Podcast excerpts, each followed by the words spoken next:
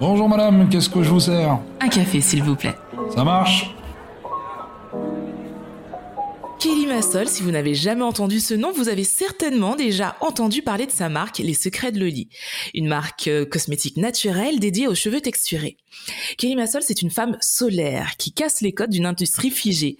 Elle nous surprend, nous bouscule et nous prouve que tout le monde a sa place si on s'en donne les moyens.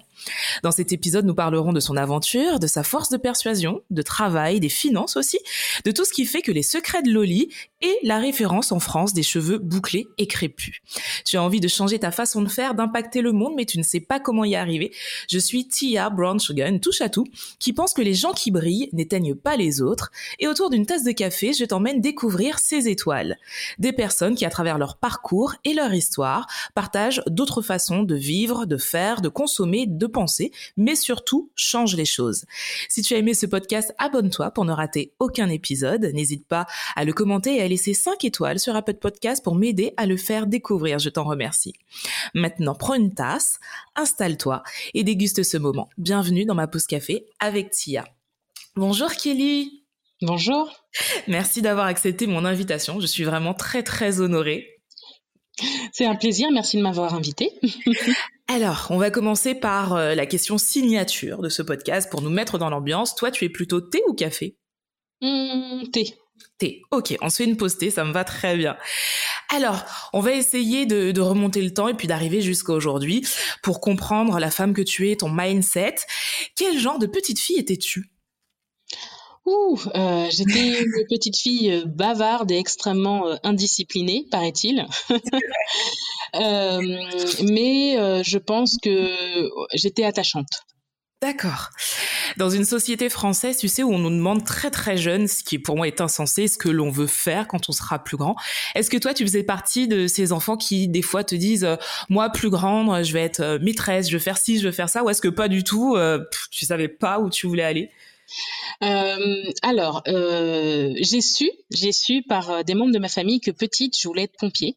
D'accord. Euh, mais en fait, très très tôt, euh, j'ai voulu être soit critique littéraire, ouais. soit avocate. D'accord. Et, ce jusqu'à euh, jusqu'à ce que je passe mon bac et que je fasse mes, mes, mes premières années de droit. Et finalement, et finalement, aujourd'hui, bah voilà, hein, je suis entrepreneur. C'est, je dirais pas, euh, je suis, euh, euh, oui, je suis entrepreneur et chef d'entreprise aujourd'hui. pourquoi j'appuie là-dessus? Parce qu'en fait, aujourd'hui, c'est des cosmétiques, mais quand on est entrepreneur, ça pourrait être un autre projet à développer. Le but, c'est vraiment, je m'épanouis vraiment dans le développement d'entreprise. D'accord. Avant de créer ta société, Les Secrets de Loli, tu faisais quoi de manière professionnelle? En fait, je travaillais à la sécurité sociale euh, en tant que téléconseillère. Euh, et c'est pendant ces années-là que je me suis prise de, de, de passion plus professionnellement pour la cosmétique. Quand tu dis professionnel, c'est-à-dire que tu savais déjà à cette époque que de toute façon tu travaillerais dans les cosmétiques ou professionnel parce que tu aimais vraiment ça et que tu partageais ton savoir? Exactement. À savoir que euh, j'ai commencé. En fait, c'est vrai que le aujourd'hui tout le monde pense net et réseaux sociaux, mais moi, quand j'ai commencé à m'intéresser au monde du cheveu naturel euh, en France, il y a la marque a 12 ans, mais euh, avant ça, j'ai eu une aventure au niveau des réseaux sociaux via un forum qui s'appelait Bouclé Coton. Euh, et Boucle Coton, c'est euh, aux alentours des années 2004 euh, déjà. Ouais, vraiment au début début des réseaux sociaux quoi. Bah, en fait, Facebook n'existait pas. En plus. Voilà, donc euh, c'est pour dire, Facebook n'existait pas, donc euh, on, on, était vraiment sur des forums de discussion euh, où les gens donc se, se, se réunissaient, discutaient, échangeaient, débattaient. et donc j'ai créé le premier forum francophone dédié à l'entretien du cheveu afro au naturel. D'accord.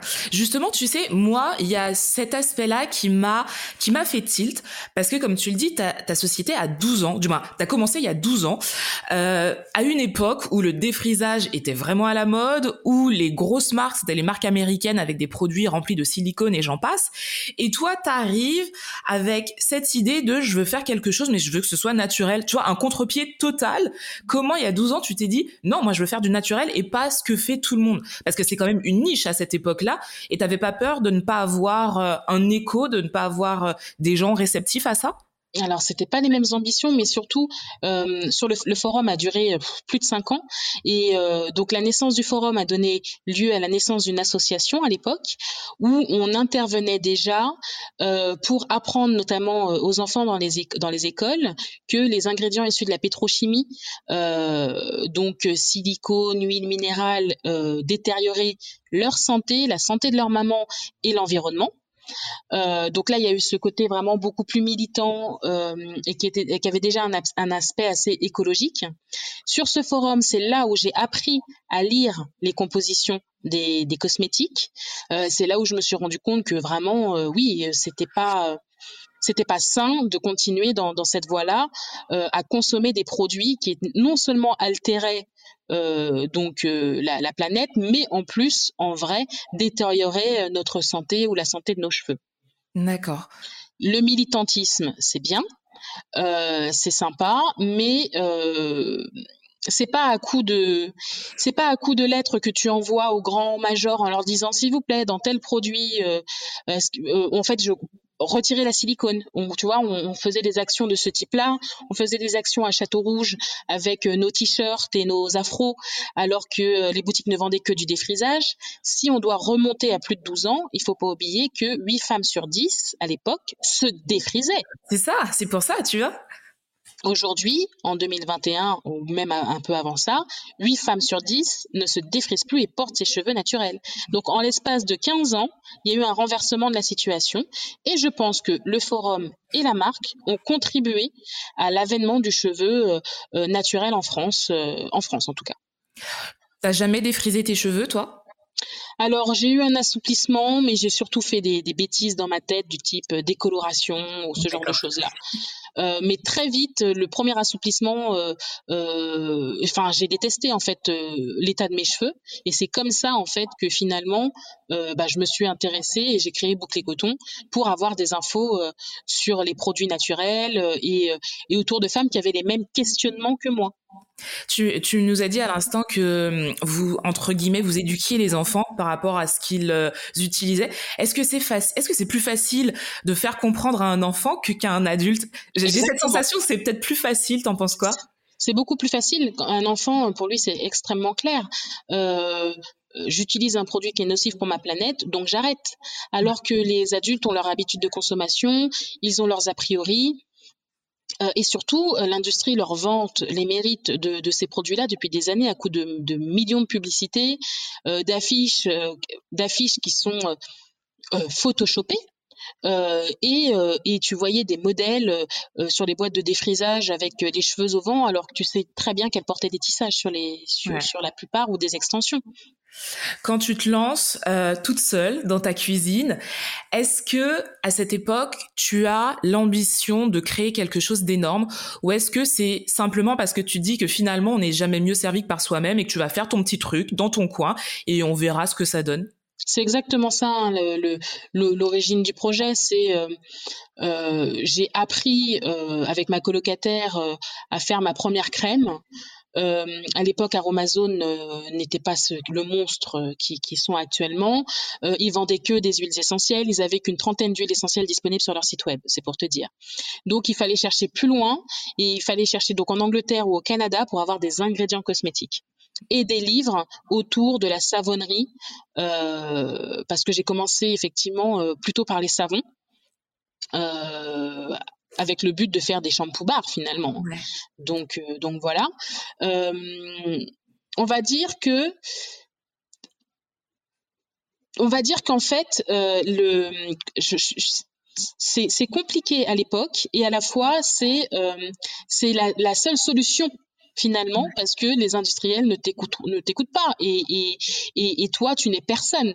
Donc tu fais euh, déjà pour toi ensuite tu fais pour les collègues les copines euh, les amis des amis et tu te rends compte que oui ce que tu fais fonctionne oui ce que tu fais plaît et c'est une vraie alternative euh, de qualité professionnelle. À partir de quel moment tu te dis ok maintenant je crée ma société et je veux en vivre? Euh, à partir du moment où euh, on met la pression au, au, au, boulot, au début je fais ça en tant que, que loisir et que euh, euh hobby pour euh, justement décompresser. Et puis, on m'a mis un peu la pression au travail parce que tu n'as pas le droit d'avoir une activité à côté. D'accord. Euh, même si tu as un contrat de droit privé. Euh, donc ça déjà, ça a été une, pression supplémentaire.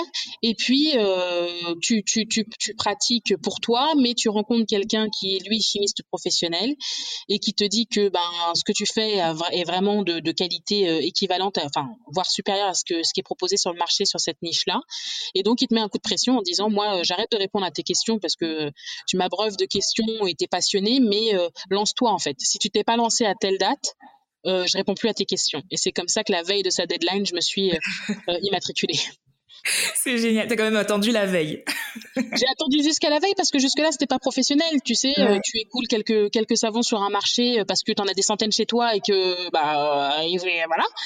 Euh, mais, euh, mais ouais, en fait, tu, tu, tu te dis pas, tiens, je vais me lancer professionnellement, je vais créer ma propre marque et je vais aller concurrencer les gros. C'est pas ça. Le but, c'est d'essayer de trouver et d'apporter ta petite solution à des femmes qui sont comme toi. Ouais.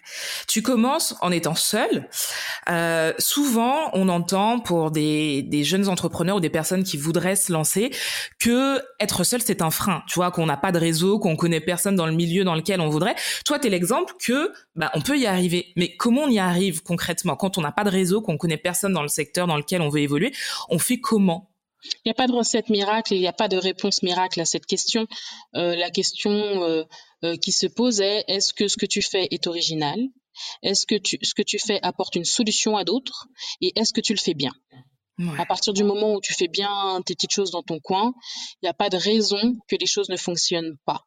Être déjà dépendant de d'autres personnes lorsque tu te lances, L'association, c'est bien, euh, être associé ou avoir quelqu'un d'autre, mais finalement, c'est plutôt pour te rassurer. Euh, c'est là où tu vois si tu as un profil d'entrepreneur euh, ou un profil de numéro 2. C'est-à-dire que euh, actuellement, mon, mon, bras droit, il m'a dit, euh, euh, je suis pas un bon numéro 1, j'ai déjà eu ma boîte, je suis pas un bon numéro 1, mais je suis un excellent numéro 2. Et c'est le cas. Ouais, faut réussir à trouver sa place et savoir ce qui nous fait vraiment vibrer, dans quoi on est bon en fait. En, en fait, si tu pars dans l'idée que tu vas euh, un tel le fait, moi aussi je peux le faire, déjà tu as, une balle dans, ton, dans, dans le pied. Ouais. Il y a autant d'entreprises euh, qu'il y a autant d'entrepreneurs. Clairement. Donc euh, pour moi, mon entreprise est une extension de moi-même. Mm. Et c'est ça qui fait la différence finalement. C'est ça. C'est ça. Je n'ai pas besoin de me comparer aux autres. Euh, j'ai mes qualités et mes défauts et elles se ressentent aussi dans mon entreprise. Euh, et donc après, c'est une affaire de personnalité et c'est une affaire de qualité. Mais à partir du moment où toi, tu es persuadé que ce que tu fais, et, ce que ce que tu fais, tu, le fais bien, il n'y a pas de raison de se dire euh, euh, je vais pas y arriver même si je suis seule. C'est plus long, c'est plus difficile, mais ça prouve aussi que tu as euh, un, état d'esprit persévérant et voire de résilience aussi. Quand tu es ouais. entrepreneur, faut être résilient. tu arrives dans un secteur qui ne t'attend pas du tout. Euh, comment tu fais pour persuader tes fournisseurs de travailler avec toi? Parce que c'est pas évident. Tu sais, si tu as un grand groupe, ben ok, banco, t'arrives et tu dis je suis un tel. Mais quand t'arrives, t'es une petite structure, t'es toute seule et tu dis ben voilà, moi je fais ça et j'aimerais bosser avec vous. Euh, comment t'arrives à persuader ces gens? Moi, déjà, je persuade personne au début. Ouais, c'est vrai. Euh, et je contacte personne. D'accord. On n'est jamais mieux servi par soi-même. Donc, la première chose que je fais, c'est que je crée mon site internet et je vends mes produits en ligne. Voilà, je suis mon premier distributeur, mon premier revendeur. La qualité est, est, est, est bonne, euh, les retours clients sont excellents, Du coup, le bouche à oreille fait que j'ai de plus en plus de clients et surtout que ça remonte aux oreilles de certains distributeurs qui sont dans cette niche. Et c'est eux qui me contactent à l'inverse de, de, de, beaucoup. C'est eux qui me contactent. Moi, je n'ai pas fait de prospection à l'époque sur mes premiers distributeurs et jusqu'à il y a trois ans, je ne faisais toujours pas de prospection. D'accord. En fait, la qualité a parlé d'elle-même et a fait sa propre pub, en fait. Exactement. Ouais, génial. À partir de quel moment tu te dis, ok, là, je peux plus être toute seule, ça devient trop gros pour moi, euh, faut que j'emploie du monde. À partir de quel moment? Et comment tu recrutes tes premiers employés?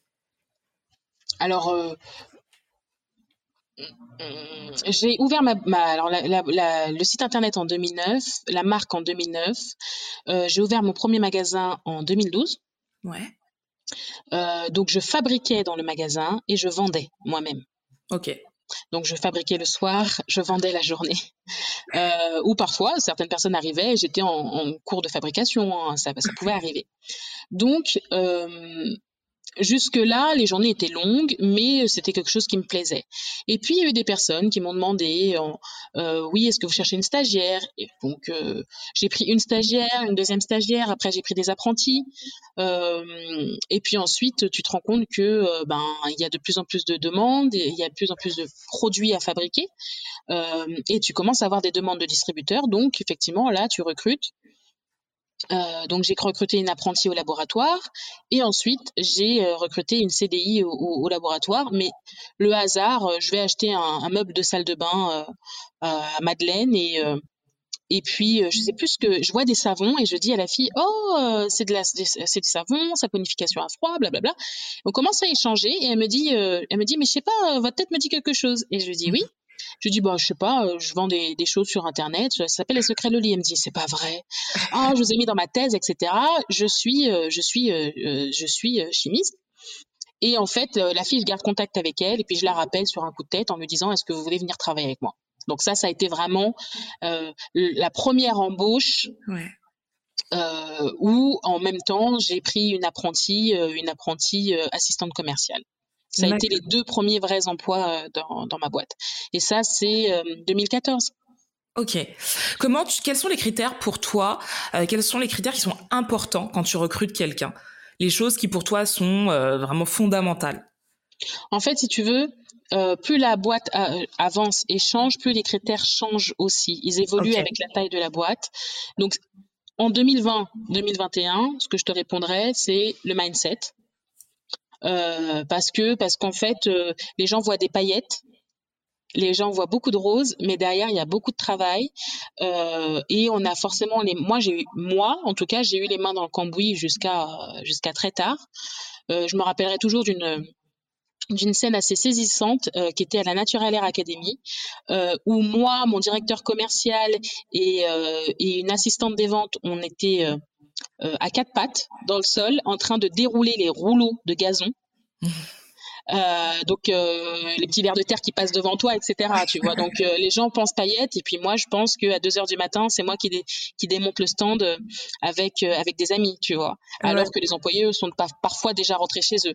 Donc il faut un mindset pour se dire que on, on, travaille dans la cosmétique qui est un milieu qui est agréable, qui, qui vraiment tu sais qui montre le meilleur mais en vrai, derrière, il y a une charge de travail et t'es pas forcément assise derrière ton bureau. Des fois, il faut mettre les mains dans le cambouis. Et c'est souvent quand tu quand es petit. Tu construis une entreprise qui aujourd'hui a une, une, envergure juste énorme, mais comme tu l'as dit à l'instant, c'est pas toujours, ça n'a pas toujours été facile. Est-ce qu'il y a un moment pendant ce parcours-là des 12 ans, est-ce qu'à un moment tu t'es dit j'arrête? Non, jamais. C'est vrai? Non, jamais. Jamais, mais attends, je fais quelque chose que j'aime tous les jours. Euh, je suis mon propre patron. Euh, je ne meurs pas de faim. Euh, j'ai pas toujours gagné euh, très bien ma vie, mais j'ai toujours payé mes factures. Pourquoi j'arrêterais? Ouais, c'est vrai, c'est vrai je suis, je, j'ai pas été millionnaire. Euh, et d'ailleurs, les gens sont surpris que jusqu'à 2020, euh, euh, je me rémunérais euh, moins bien que certains de mes employés. Et, et, et voilà. Mais si tu veux que les gens te, te En fait, faut, faut servir les autres avant de se servir euh, soi-même. C'est un petit peu le principe de la maman, en fait, finalement. Je suis désolée, mais nos mères nous servent nos assiettes en premier. En tout cas, les bonnes mères, elles, servent leurs enfants en premier, elles servent leurs conjoints et elles prennent le reste. Et ben, c'est exactement ça. Mais je trouve que tu as, beaucoup d'humilité dans ta façon de, dire les choses, parce que c'est vrai qu'on aurait tendance à se dire, euh, aujourd'hui, les secrets de Loli, c'est waouh, quoi. Et là, tu dis, ben, jusqu'en 2020, euh, je me payais moins que certains de mes employés. Et c'est vrai qu'on a on n'a pas conscience de ça, qu'on est de l'autre côté, parce que comme tu le dis très bien, on, nous, on voit les paillettes, on voit les, belles campagnes de pub, et on se dit, ben, je veux faire ça, sans se dire que ben, c'est pas forcément tout le temps évident.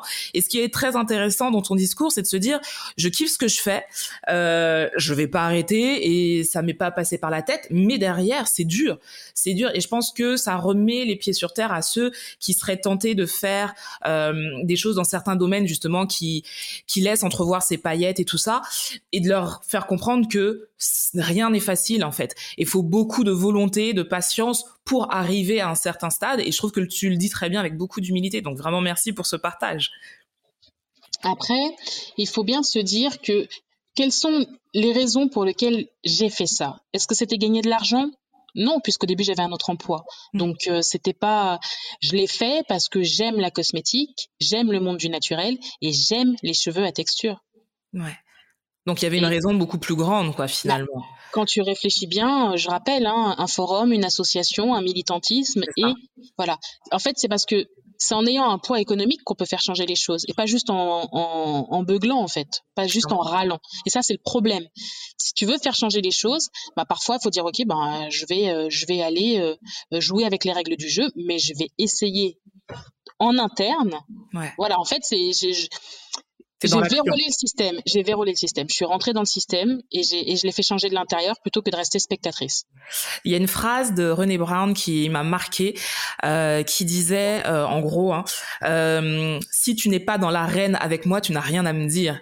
Et c'est vrai que je trouve que c'est tellement vrai et ça rejoint ce que tu dis, c'est-à-dire que oui, on peut être spectateur, mais dans ce cas-là, on fait pas grand-chose en fait.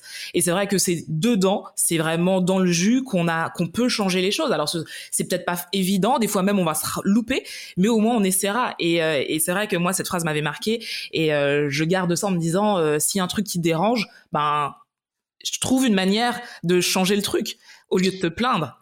Il y a, y, a, y a ça. Et puis j'ai aussi envie de te dire que si tu n'as rien à apporter de plus, n'entre pas parce que tu portes préjudice à ceux qui essayent. Et ça, je l'ai déjà, et ça, je l'ai déjà dit. Moi, j'ai pas peur de la concurrence, mais par contre, ce qu'il faut, c'est qu'il faut que ce soit une concurrence qui tire le marché vers le haut. Si c'est pour faire des copies, alors je parle pas de moi, hein, mais si c'est pour faire de la copie de ce que fait l'autre, tu vas juste prendre le pain de l'assiette de l'autre. Si tu apportes une plus-value à ce qu'il fait, c'est une concurrence qui est saine et surtout tu, tu, tu renforces le marché parce qu'en fait, c'était un marché euh, considéré comme un marché de niche, alors que 6 femmes sur 10 dans le monde n'a pas les cheveux lisses. Ce n'est pas une niche. Clairement, clairement. Mais on a voulu te catégoriser dans la case ethnique. Ouais. Donc moi, en fait, ce que j'ai fait, c'est que je suis sortie de cette case et j'ai refusé. Au début, j'étais artisane, c'était pas le problème, mais j'ai refusé d'être catégorisée dans la catégorie ethnique à un moment en me disant ça, ça, a pu être me reproché. Hein. ah, tu veux manger à tous les râteliers Non, 6 femmes sur 10 n'a pas les cheveux lisses. Donc, je dois répondre, je peux répondre à 60% de la population, des besoins de la population mondiale. C'est pas une niche. Une niche, clairement, clairement. Et c'est très intéressant. Il y a de la place pour tout le monde j'avais entendu euh, une coiffeuse euh, il y a pas longtemps qui justement faisait euh, qui analysait un truc dans les centres commerciaux. Donc elle prenait l'exemple de la France mais elle disait que dans les centres commerciaux donc elle elle est spécialisée dans la coiffure des cheveux afro. Et elle disait quand tu vas dans un centre commercial aujourd'hui en sachant que le pouvoir d'achat des femmes noires au niveau des produits capillaires est énorme, c'est dans un rayon de shampoing et de produits euh, de cheveux, c'est la part du rayon qui sera la plus petite et généralement dans cette partie ethnique. Euh, et c'est vrai que en analysant ça, tu dis mais c'est c'est dingue quand même. C'est quand même dingue. Après, tu tu peux pas reprocher à un pays dont la population, alors je connais pas les termes les, les chiffres exacts, mais la population afro, c'est pas 50%. Ouais. C'est pas 40%, c'est même pas 30 tu peux pas reprocher alors oui, tu peux leur reprocher en vrai d'avoir un œil. Eux, ils ont les chiffres, ils ont l'argent pour faire des études de marché. Mais tu peux pas reprocher à ce pays euh, de servir la majorité. Oui. On a un pouvoir d'achat, certes, mais en, en, numéraire, on est quand même. Tu vas aux États-Unis, il y a pas cette question-là ne se pose pas. Une personne sur trois ou une personne ou une personne sur trois est noire. Donc oui, forcément, tu arrives dans un magasin, le rayon il est énorme. mais ici, ici, il y a un métissage de la population qui s'est fait, mais euh, c'est le début encore, c'est le début. Donc, euh, on a entre guillemets le reflet de, des chiffres de l'INSEE euh, dans les rayonnages, mais ça doit changer. Ça doit changer et c'est motivant de se dire justement comme c'est en train de changer depuis déjà un moment, mais que les, on va dire que la population le, le considère maintenant de plus en plus. Ben, il y a de la place pour tout le monde si les gens font les choses bien. Exactement. C'est ça qui est important. On revient à, ta société. À partir de quel moment tu t'es dit, là, les secrets de Loli passent à un autre stade, à un autre level, beaucoup plus important Est-ce qu'il y a eu euh, cette bascule-là où tu t'es dit, ouais, là, je rentre dans un autre game? Il y a eu plusieurs, euh, plusieurs étapes. Hein. C'est pas juste une fois que ça arrive. Ouais. entreprise, ça change. Euh, ça passe de l'artisanat à la TPE. les gens pensent start-up, mais moi, j'ai fait artisanat, TPE et fait start-up, tu vois. Ok. Euh, donc euh, déjà quand tu passes de l'artisanat à l'industrialisation, euh, t'as que deux mains, donc euh, tu as un chiffre d'affaires qui correspond à ce que tu peux fabriquer. Mm-hmm. Donc là, tu te poses la question est-ce que je vais aller plus loin? Euh, Pour quelles raisons Est-ce que je reste, ben, tu sais, comme la boulangère qui du coin, euh, qui, qui a sa zone et puis voilà, là c'est bon client et voilà. Ou est-ce que tu lances des franchises? Tu vois la nuance pour la boulangère et là, euh, pour moi, donc il y a eu la première étape, c'était l'industrialisation qui a eu lieu euh, euh, fin 2014, non, ouais, début 2015, là quand je suis tombée enceinte. et ensuite, en 2017, fin 2017, l'embauche de mon directeur commercial, qui est surpris que je ne fasse entre l'artisanat à 350K le début de l'industrialisation à 750K, donc tu doubles ton chiffre d'affaires, ce qui est déjà très bien. Euh, t'embauches un directeur commercial qui est surpris de que tu ne fasses. Et d'ailleurs, beaucoup de distributeurs me le disaient. Mais en fait, vous faites même pas un million, mais on dirait que vous êtes partout. Je comprends pas. Ouais. Euh, parce que les gens satisfaits faisaient du bruit. Donc, tu avais l'impression que j'étais beaucoup plus gros. Euh, et là, tu embauches ton directeur co en 2017 et lui, il te dit, bon, bah, où est-ce que tu veux aller? Et tu lui dis, bah, moi, je voudrais faire mon premier million pour mes 35 ans. Et il te dit, OK, on va le faire. Et, euh, et du coup, euh, on met en place des stratégies avec lui, euh, que ce soit des stratégies d'équipe et aussi des stratégies commerciales, et tu te développes. Et donc tu passes de 750K à, à 1 million 6, il me semble, je voudrais pas dire de bêtises. Et, et ensuite, donc ça c'est courant de l'année 2019. Au bout de deux ans. Euh, et à partir de ce moment-là, euh, tu te dis, OK, bon, on l'a fait, maintenant, qu'est-ce qu'on fait? Et en fait, tu fais des prévisionnels sur les trois prochaines années pour essayer de te projeter. Parce qu'en fait, si tu te projettes pas, tu sais pas où tu veux aller, tu sais pas quelles sont les décisions à prendre en fonction de l'objectif que tu te donnes. Et donc, euh, on a eu un objectif extrêmement ambitieux pour l'année dernière qui était de faire plus de 5 millions. Et on l'a fait, on, l'a fait en 2020 avec le Covid. Trop bien, trop bien, félicitations. donc du coup, si tu veux, et c'est ce qu'on appelle scaler. Ouais. Tu vois Et donc j'ai scalé dans dans l'histoire des secrets de Loli, on a scalé euh, on a scalé deux fois. On a scalé euh, quand on est passé euh, de 350 à 750 et ensuite de 750 à 1 million et là on on a rescalé à 5,5. Génial. Tu passes de 1500 euros à 5 millions. Est-ce que ton rêve est accompli? Je dirais que les rêves sont évolutifs déjà. Et euh, surtout, euh, en fait, j'ai une sorte de to-do list avec des choses que j'essaie de rayer, euh, mais sans pression, tu vois, sans pression. Je vais pas. si je le fais pas, c'est pas grave. Si je le fais, c'est fun, tu vois. Donc il y a pas de pression de de de de, de ce côté-là. Et surtout, tu évolues en tant que personne, en tant que chef d'entreprise, en tant que mère de famille. Donc, en fonction de ton état aussi, tes objectifs et tes rêves ne sont pas forcément les mêmes. Et du coup, c'est ce qui permet d'apporter parfois des nouveaux challenges ou euh, de corriger ou de modifier la vision que, que tu as pour ton entreprise. Et c'est le cas. Euh, tu m'aurais dit il y a dix ans, est-ce que vous est-ce que vous êtes ouverte à un rachat? J'aurais dit, mais jamais de la vie. Euh, aujourd'hui, après avoir sacrifié 12 ans, beaucoup de nuits, euh, deux congés maternité, etc., je me dis, je suis en autofinancement. Si demain j'ai une proposition qui est intéressante, qui me permet de continuer à me développer en faisant ce que j'aime, j'étudierai la proposition. Ouais. D'accord, je comprends ce que tu veux dire. Justement, en parlant de rachat, on va on va parler finance. Est-ce que t'as as eu à un moment une pression concernant euh, l'argent. Euh, parce que c'est pas évident surtout toi tu as commencé avec un tout petit euh, un tout petit capital.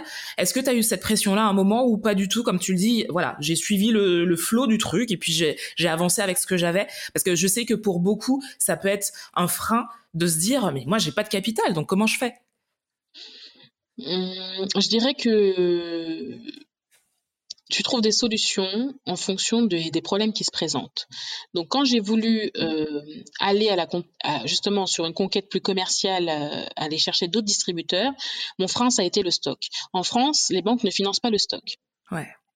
Donc après quelques refus, euh, quelques euh, j'avais pas besoin d'argent euh, pour financer du matériel, j'avais besoin d'argent pour du stock.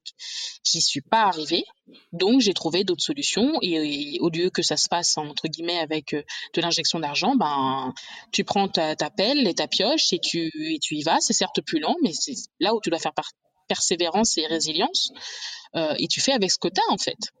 Ouais, c'est ça. Petit à petit, l'oiseau fait son nid. Euh, euh, au lieu de lancer cinq produits, ben, nous, on lance un produit à deux produits par an. Hmm. Tu avances avec ce que tu as. Hmm.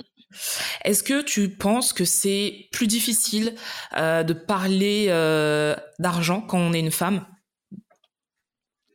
Je dirais que c'est pas pareil. Je dirais qu'il y a une sorte d'omerta sur l'argent, sur les femmes chefs d'entrepreneuses parce que euh, euh, j'ai pu voir des conférences où les gens sont invités, les gens payent une place et derrière, euh, tu connais toujours pas le chiffre d'affaires de la personne. Ouais. soit parce que les gens ils ont peut-être peur d'annoncer le chiffre qui soit considéré comme trop bas, soit qu'il soit considéré comme personne à succès et trop. Donc je sais que en ce moment il y a des, des gens qui sont rassurés et qui aiment entendre mon franc parler, ma transparence là-dessus. Euh, il y en a d'autres que ça énerve. Euh, ça, je le sais que euh, peut-être d'autres professionnels n'aiment pas trop que je rentre dans les détails. Mais il n'y a pas de formule magique, il n'y a pas de formule secrète, tu vois. On se rend bien compte, je vends des produits, donc euh, on se rend bien compte qu'on communique plus, etc., etc. Donc c'est que oui, je fais de l'argent. Rester sur une omerta en disant ah on sait pas combien on fait, oui on avance. C'est c'est quand j'ai à partir du moment où j'ai commencé à communiquer un peu plus sur mes chiffres aussi, c'est à ce euh, et ma stratégie, c'est à ce moment-là que j'ai eu des opportunités d'affaires qui se sont offertes à moi parce que les gens se sont rendus compte que j'avais les reins pour suivre certaines choses. Forcément, ouais. Tu signes pas Monoprix si t'as pas un certain capital ou un certain stock ou, ou autre, tu vois. Euh, et pour ça, il faut qu'ils le sachent. Après, je me demande si c'est pas parce que aussi en France, euh, je sais pas si c'est partout dans la francophonie, mais est-ce que c'est pas parce qu'en France on a ce problème de manière générale, même dans les foyers, de parler d'argent? Tu sais, c'est pas c'est pas dans notre culture de parler d'argent. Donc je me dis c'est pas dans la culture, dans la culture américaine ça l'est. Hein, ouais, c'est ça, tu vois. Avant même que tu connaisses le nom de la personne, tu sais combien il pèse. C'est ça. Et je me dis qu'en France, c'est peut-être justement ce, ce, ce cette continuité de bah non on parle pas argent parce que c'est mal vu. Si tu gagnes trop d'argent tout de suite t'as une connotation un peu négative. Est-ce que finalement c'est pas ça qui continue dans les entreprises? Mais c'est pour ça que j'ai aussi communiqué sur le salaire que je me suis versé pendant des années aussi parce que les gens euh, euh certains croient euh, que je gagne des millions et d'autres au repas de famille on dit et ça va ça marche pour toi? La petite phrase.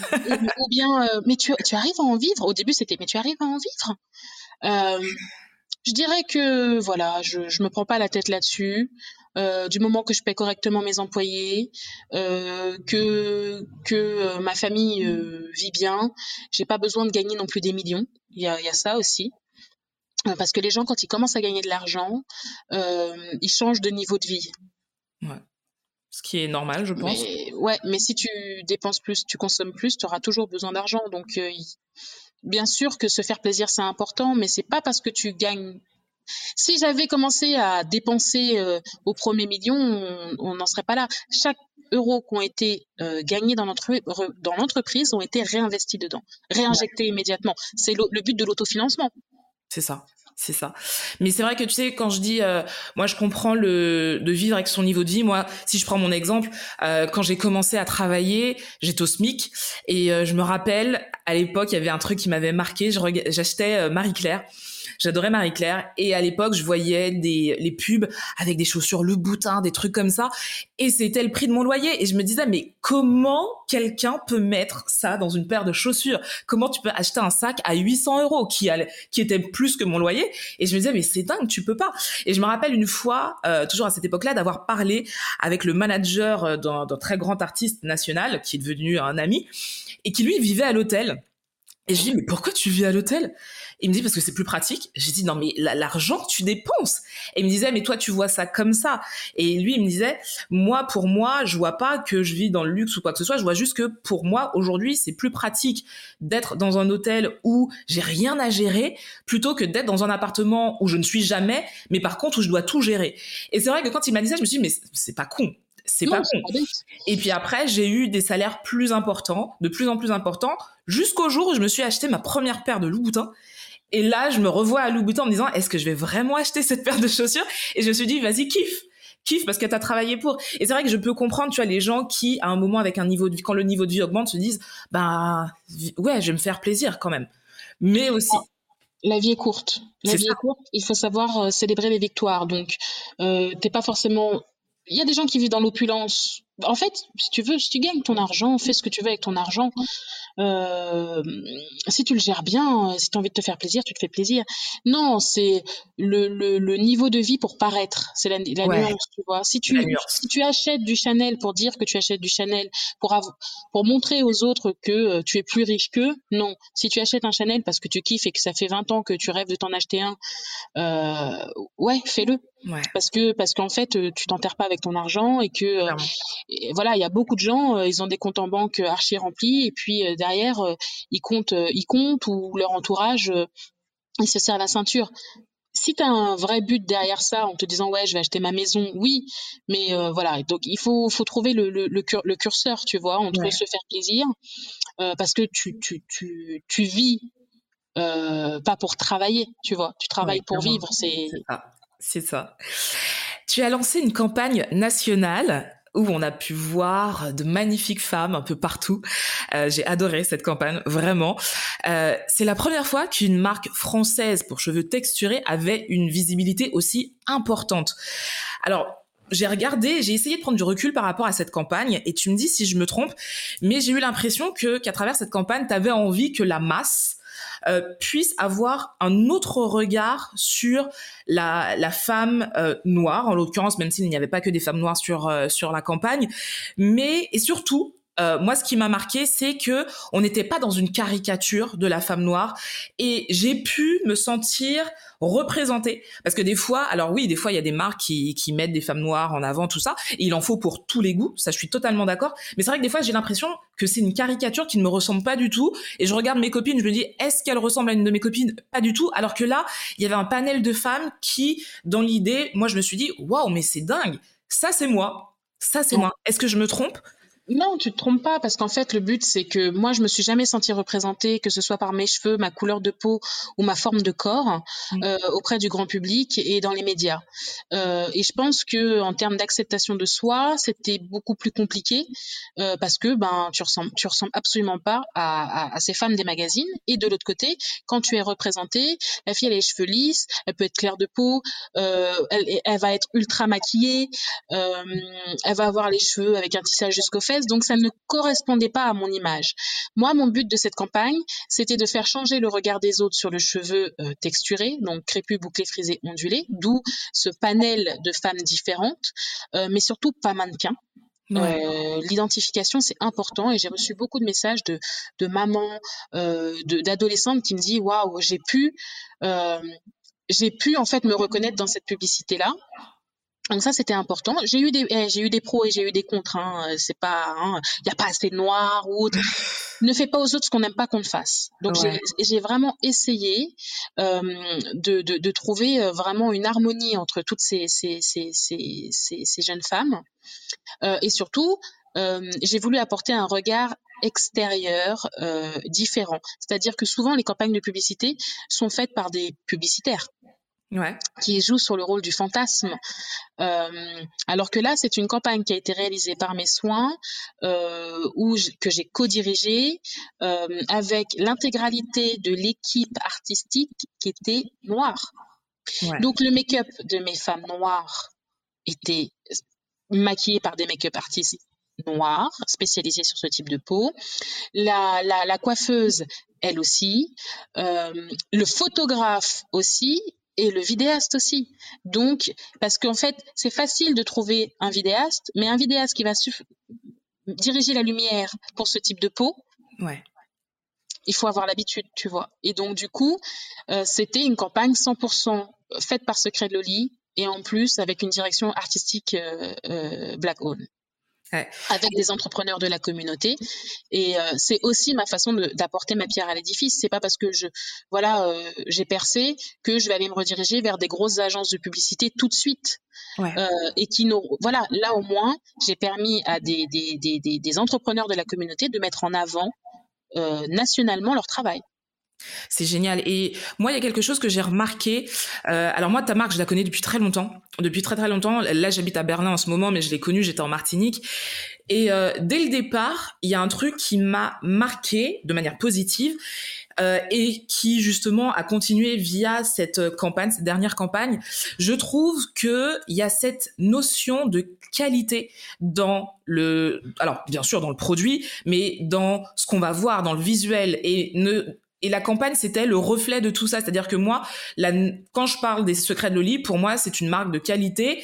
Euh, ce n'est pas du haut de gamme, mais du milieu de gamme. Mais on est quand même pas mal en haut, tu vois. Et c'est vrai que je trouvais euh, qu'il manquait ces marques euh, qui représentent les femmes noires, mais où je peux me dire non ça c'est de la qualité et en plus c'est pas du bas de gamme quoi. C'est euh, et je trouvais qu'il manquait ça. Et c'est vrai qu'il y en a de plus en plus et c'est trop bien parce que il y a des femmes euh, alors bien sûr il y a tous les budgets mais il y a des femmes qui ont un niveau de vie et qui se disent j'ai envie d'avoir quelque chose d'un peu plus haut de gamme ou j'ai envie d'avoir quelque chose de qualité et je mets le prix dedans. Et c'est vrai que pendant longtemps il manquait ça et je trouve que ta marque depuis le début il y a cette euh, cette image là il y a cette notion, euh, contrairement à ce qu'on pense, je choisis aussi mes distributeurs et la qualité de mes distributeurs.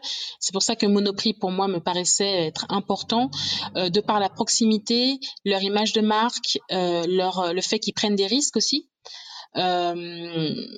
c'était important pour moi que n'importe quelle femme puisse trouver à proximité de chez elle un produit de qualité et pas besoin d'aller dans un quartier où tu vas être harcelé euh, pour pouvoir trouver un produit adapté. Donc ça vraiment, euh, euh, j'ai haï, j'ai vraiment détesté devoir aller dans, dans ces quartiers-là.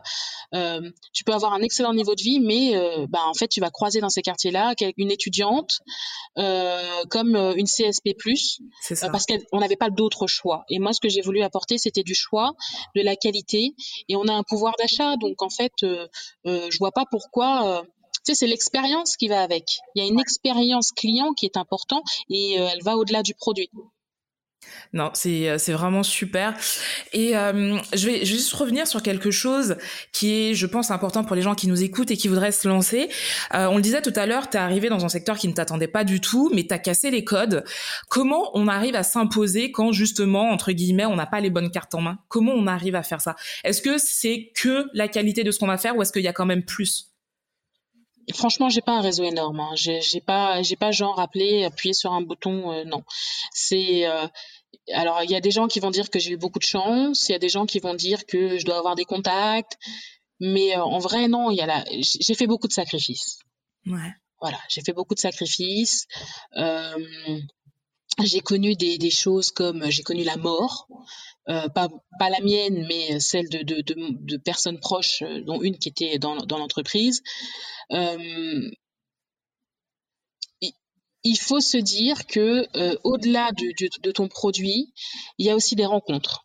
Ouais. Euh, mais c'est ton produit qui te porte à l'oreille, tu vois. Il y, a, y a eu des rencontres du type, euh, un jour je commandais des brosses et le monsieur, je sais pas, euh, le commercial, il était vieux avec une canne. Franchement, le monsieur, il était tout grisonnant, tout courbé. Et il arrive en boutique et puis il dit ah mais je voulais, ben, je sais pas, j'ai vu que vous avez passé une commande, mais je voulais voir ce que ce que vous faites. D'accord.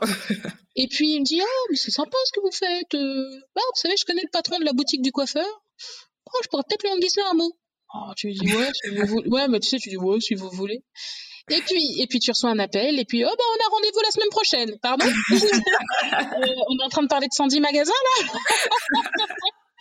Voilà, tu vois? Il y, a, des coups de pouce parfois de, il y a des coups, de, des, coups de pouce, tu vois, de ta bonne étoile. Mais, euh, mais euh, faut dire que face à ces coups de pouce là, il y a eu aussi des moments extrêmement difficiles. Euh, il y a eu euh, euh un, un, un, micro burn-out à un moment. Tu te lèves un, matin et, et tu te retrouves bah, dans ta salle de bain, tu te réveilles, tu sais pas ce qui s'est passé, ni où, ni comment. Il y a les pompiers qui viennent, qui te sortent, et on te dit, bah c'est simple, hein, vous n'avez plus aucune vitamine dans le sang, ni aucun globule rouge, donc là c'est la perfusion, faut arrêter. Euh, ouais, il faut se dire ça, il faut se dire que face à chaque succès, il y a il y a, il y, a, il y a des combats, il y a des sacrifices, et puis il y a une petite part de chance. Mais si tu crois pas vraiment en ce que tu, en ce que tu fais, c'est sûr que qui va croire en, en, toi si toi-même tu ne crois pas en toi Clairement. Quel conseil tu pourrais donner à quelqu'un qui veut se lancer aujourd'hui? Alors en plus aujourd'hui, euh, période Covid où on a l'impression que c'est la fin, euh, quel conseil tu pourrais donner? Le seul conseil que j'ai à donner, c'est si, ton, si tu réponds à un problème et que tu apportes une solution, tu as tout intérêt à te lancer. Ok. Je garde, je garde. C'est aussi simple que ça, en fait. Si c'est pour créer quelque chose qui existe déjà, et, non. Mais si tu apportes une réelle solution à une problématique, pourquoi tu voudrais que ça ne fonctionne pas? Ouais. Aujourd'hui, alors je te suis sur les réseaux sociaux, j'ai vu que tu te lançais dans l'immobilier. Est-ce que c'est une nouvelle corde à ton arc? Oui, alors, alors il faut, faut savoir que les cosmétiques, c'était mon hobby de base. Ouais. Donc, il faut. Et donc, en fait, je me suis rendu compte que je consomme euh, secret de Loli, je dors secret de Loli, je mange secret de Loli. Du coup, euh, il me faut une porte de sortie pour pouvoir déconnecter de ce monde. Euh, donc j'ai fait plusieurs choses. Je me suis formée. Donc tu as devant toi une wedding planeuse diplômée. Ah ouais, j'avais vu ça aussi. ouais, j'avais vu. Génial. Euh, parce que parce que j'aime beaucoup recevoir et que lorsqu'on fait une fête chez Secret de Loli, les gens peuvent te le dire même un stand, c'est un événement en soi. Alors moi, j'avais vu le stand justement à la R Academy. C'est la première fois que je t'avais rencontré. Et sur le, a, en fait, en arrivant, on voyait que ça. On, j'arrive, je suis arrivée, je me suis dit, j'avais rendez-vous avec euh, ta community manager. Je me rappelle ah plus comment elle s'appelle. Et en fait, elle m'a dit, tu vas nous voir. Donc je me suis dit bon, euh, là c'est quand même grand où ça se passe, mais ok, je vais je vais voir. Et je suis arrivée, j'ai vu votre stand, je me suis, je me rappelle, je me suis dit waouh, c'était juste dingue. Bah, c'est c'est la NHA déjà c'est quelque chose qui est plaisant à faire. Euh, mais surtout, euh, bah, en fait, il n'y a pas de raison que les Américains y viennent et qu'ils nous prennent pour des petits. Tous, tous. Hein. Le but, c'était de dire aux Américains, euh, vous venez pas en terrain conquis. C'est les Français qui sont là. Euh, donc voilà. Et puis surtout, pour moi, je m'éclate quand je quand je fais ce genre de choses. La soirée des 10 ans a été mémorable. Concert, euh, euh, euh, feu d'artifice en intérieur, piscine, machin. Enfin bref, c'était c'était c'était ma vision en tout cas. C'était ma vision. Et en fait, du coup, j'ai passé un là là pendant le Covid une formation diplômante de wedding planeuse et euh, de décoratrice événementielle. Ok. Donc voilà, donc ça maintenant, euh, je vais pouvoir aller encore plus loin dans mes délires et surtout, euh, on, comprendra que quand je dis que ça va être comme ça, c'est qu'on peut le faire. Parce que des fois, euh, en fonction de qui avec qui tu travailles, on te regarde du genre mais où est-ce qu'elle va T'es voilà. sûr de toi là Voilà, donc ah ouais ouais, le coup des tickets d'or cachés dans le le pot de popcorn, etc. La Willy Wonka. Enfin, je vais très très loin dans mes délires, mais euh, mais c'est le moment où on s'éclate. Sinon, euh, voilà. Et euh, de l'autre côté, effectivement, euh, l'immobilier. Donc, euh, on a monté une structure, une structure qui est donc de, de, de, conseil et de gestion immobilière à côté des Secrets de Loli, qui fait partie du même groupe. Et donc, je fais de l'investissement immobilier à la fois touristique euh, à l'étranger et bientôt euh, local. D'accord. Euh, donc en France, voilà. Donc je suis en train de. Au début, je le faisais à tâtons. Et moi, je suis quelqu'un. Si tu fais pour bâcler, c'est pas c'est pas c'est pas mon état d'esprit. Du coup, du coup, euh, j'ai euh, j'ai engagé, enfin j'ai commencé une formation qui va bientôt se terminer d'ailleurs, euh, de marchand de biens immobiliers. Et j'ai fait aussi une autre formation euh, pour tout ce qui est euh, investissement immobilier locatif, pour vraiment avoir une globalité du, du, marché immobilier en France. Et, et, voilà, et en fait, c'est quelque chose où je m'éclate. J'adore la rénovation. Et en fait, à partir du moment où il y a un peu de créa, pour moi, c'est. c'est T'as tout gagné. Ouais, voilà. Non, mais c'est bien parce que tu vois, tu as une entreprise qui cartonne, qui, qui grossit au fur et à mesure et tu arrives quand même à, à, te diversifier dans des choses qui t'animent, qui te font kiffer. Et c'est vrai que c'est un bel exemple parce que souvent, euh, en France, on a tendance à nous mettre dans des cases. Et c'est vrai que moi qui suis une touche à touche, je me rappelle, j'avais fait une interview et la fille qui m'avait dit, euh, qui m'avait fait comprendre quand j'étais un petit peu instable parce que je faisais trop de choses en fait. Tu vois faut faire peu de choses et bien. Après, euh, aux États-Unis, on t'apprendra qu'il faut mettre tes, euh, il faut mettre tes deniers sur plusieurs choses. Il faut qu'il y ait de l'argent en fait qui rentre en automatique. Tu as une vache à lait entre guillemets. Et puis ensuite, tu as des choses qui te rapportent à plus ou moins long terme. Euh, et, et c'est comme ça que tu te constitues un patrimoine et c'est comme ça surtout que tu sécurises euh, parce qu'aujourd'hui Secret de lit ça fonctionne, mais on n'est jamais à l'abri que demain un, un, un, gros, un très gros euh, se lance et fasse les choses extrêmement bien et nous bouffe. Donc, euh, ben si ça arrive, on a des, on a des portes de sortie. Quelles sont les prochaines étapes pour les secrets de Loli euh, le site internet qu'il faut qu'il faut qu'il soit encore plus à l'image des secrets de Loli d'aujourd'hui euh, et puis la constitution de euh, de projets euh, à l'international Europe et USA je pense que c'est important de j'ai toujours dit, il y a deux ans ou il y a trois ans, je disais, avant d'aller partir à la conquête de nouveaux mondes, il faut être maître chez soi. Je dirais pas que je suis maître ici, mais je dirais que j'ai constitué une force et une communauté assez forte pour me permettre de me dégager du temps pour aller voir d'autres contrées. Ça fonctionne, ça fonctionne pas, voilà. Mais pour en tout cas essayer de, de, de gagner en expansion euh, sans que tout s'effondre parce que euh, parce que j'ai pas été là pendant 48 heures, quoi. Ouais, clairement. T'es femme d'affaires, investisseuse, comme on l'a dit, maman, conjointe. Comment on arrive à jongler avec toutes ces casquettes au quotidien? Euh, On n'y arrive pas.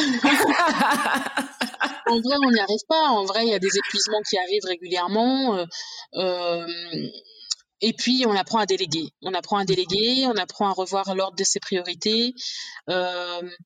Avant d'être mère, enfin, je reçois des dizaines de mails, c'est écrit urgent. Mais tout est urgent. Mais tout est tout le temps urgent. Mais en vrai, quand tu as deux enfants et qu'il y en a un qui, d'un coup, vient de se péter une dent à l'école, ça, c'est une urgence. Ouais. Tu vois? Euh, Ouais, ça, c'est une urgence. Alors, du coup, tu revois ton ordre des priorités. Il euh, y a des choses que tu fais passer avant, il y a des choses que tu fais passer. Euh, euh tu, re... ouais, tu prends du recul. Et, et de l'autre côté, tu te dis tu te dis finalement euh, déléguer c'est pas plus mal. Au début tu, tu faut, faut vraiment avoir confiance dans les gens autour de toi pour pouvoir déléguer et trouver des gens de confiance. Clairement. Clairement. Mais une fois que c'est fait après euh, ça va tout seul. Ça prend du temps. Bon, ça prend du temps et deuxièmement euh, bah, en fait, c'est, ça, c'est la complexité, mais c'est la complexité de la, de la chef de famille aussi, parce que finalement, euh, c'est comme quand tu dis à quelqu'un de faire un plat, et ouais. puis, euh, ouais, mais j'aurais pas fait, ou j'aurais rajouté ceci, j'aurais rajouté cela, tu vois. Donc il faut, oui, les gens, il y a des, en fait, il faut, faut prendre des gens pour, euh, euh, il faut prendre des gens pour, euh, comment te dire, leurs atouts professionnels ou, ou, personnels et vraiment exploiter leurs atouts et ouais. leur faire confiance là-dessus. Ouais. Voilà. Après, euh, c'est là où tu rentres dans un processus de recrutement qui est beaucoup plus affiné qu'au début, où tu dis, bah, la personne, a le diplôme, c'est bon, elle va être qualifiée. Il y a son ressenti et son vécu derrière qui joue énormément sur la, comment les personnes vont appréhender leur poste et leur mission. D'accord. On arrive bientôt à, à une heure d'interview. Je te pose la dernière question qui, pour moi, est la plus importante. Si on ne devait retenir qu'une chose de toi ou de ton parcours, quelle serait-elle? Il paraît que c'est la plus difficile aussi. euh... Ou un message que tu as envie de partager, quelque chose d'important pour toi? Ben en fait, c'est pas c'est pas que c'est que les gens pensent que je suis déjà arrivée au bout, alors qu'en fait, euh, j'avais j'avais fait une comparaison avec l'escalier un jour et le rooftop. C'est-à-dire que tu as un immeuble à monter et euh, et en fait, euh, les gens pensent que je suis déjà arrivée en haut, alors qu'en fait, je suis qu'à la moitié du chemin. Ok. Donc, il y a beaucoup de choses qui vont arriver, il y a beaucoup de choses à faire. et en fait, on, au bout de 12 ans, finalement, on n'est qu'au début d'une de la création de, quelque chose vraiment. D'accord, c'est noté. Tu n'es qu'à la, qu'à la moitié du chemin et moi j'ai hâte de voir par le reste en fait. Et on te souhaite beaucoup de bonheur à toi, à ta société, à toute ton équipe. Et euh, merci de nous faire rêver parce que finalement, euh, grâce à des marques comme la tienne, on arrive à se projeter à, et à rêver que, ouais, et même pas rêver à se dire que ouais les femmes noires ben ce sont des femmes euh, classes qui qui sont très belles et euh, la pensée limitante. La pensée limitante effectivement euh, s'il y a quelque chose qu'on peut retenir effectivement moi, c'est que j'ai pas de limite à mes rêves. Et en fait, mon challenge aujourd'hui, c'est simplement euh, de voir jusqu'où je peux aller. Parce que finalement, j'ai déjà beaucoup gagné et tout gagné. Donc en fait, là, c'est que du plus. C'est toujours que du plus. Donc si ça s'arrête demain, les gens m'en disent mais t'as un recul là-dessus. Si ça s'arrête demain, je ferai autre chose. Mais en tout cas, je veux juste justement voir jusqu'où à quel moment je vais me gameler en gros. mais ça c'est pas grave. L'échec fait partie du, du, du, du processus aussi. Clairement. Mais en tout cas, je te souhaite quand même beaucoup de bonheur et de t'éclater encore longtemps dans tout ce que tu fais. Merci beaucoup. Merci aussi à vous qui nous écoutez. Cet épisode se termine. Retrouvez ma pause café avec Tia tous les mercredis sur toutes les plateformes de podcast, sur Instagram évidemment et sur YouTube. N'oubliez pas, on est maintenant sur YouTube. Donc je vous souhaite une très bonne semaine et à bientôt. Thank you.